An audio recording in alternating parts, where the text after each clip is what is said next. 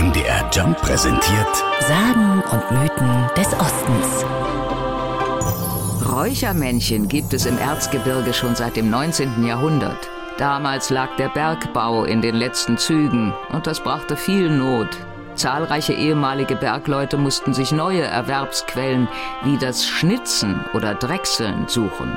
Und so entstanden auch die ersten Räuchermännchen, weiß Konrad Auerbach, ehemaliger Direktor des Spielzeugmuseums Seifen. Für das Erzgebirge im Raum Seifen ist ein gewisser Ferdinand Froß überliefert, der gemeinsam mit Gotthelf Friedrich Haustein im Ort Heidelberg Mitte des 19. Jahrhunderts erste aus Holz gedrechselte Räuchermänner gefertigt haben soll.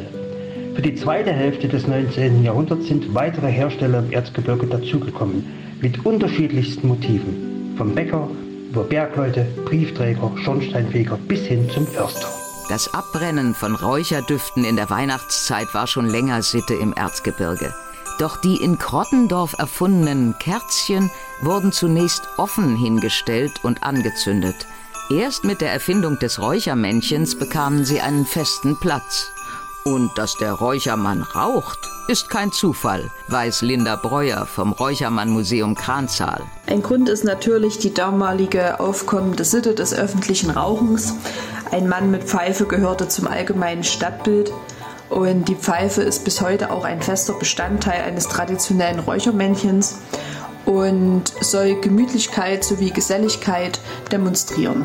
Sahen die ersten Räuchermännchen lange Zeit sehr streng und statisch aus, mit ihren runden Mundöffnungen, so wird heute mit dem Aussehen der Figuren gespielt.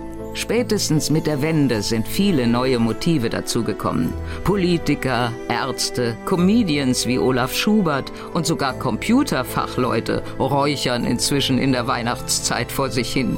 Aber die meistverkauften sind nach wie vor die klassischen Räuchermännchen mit ihrer urgemütlichen Ausstrahlung. Sagen und Mythen des Ostens. MDR Jump. In Sachsen, Sachsen-Anhalt und Thüringen zu Hause.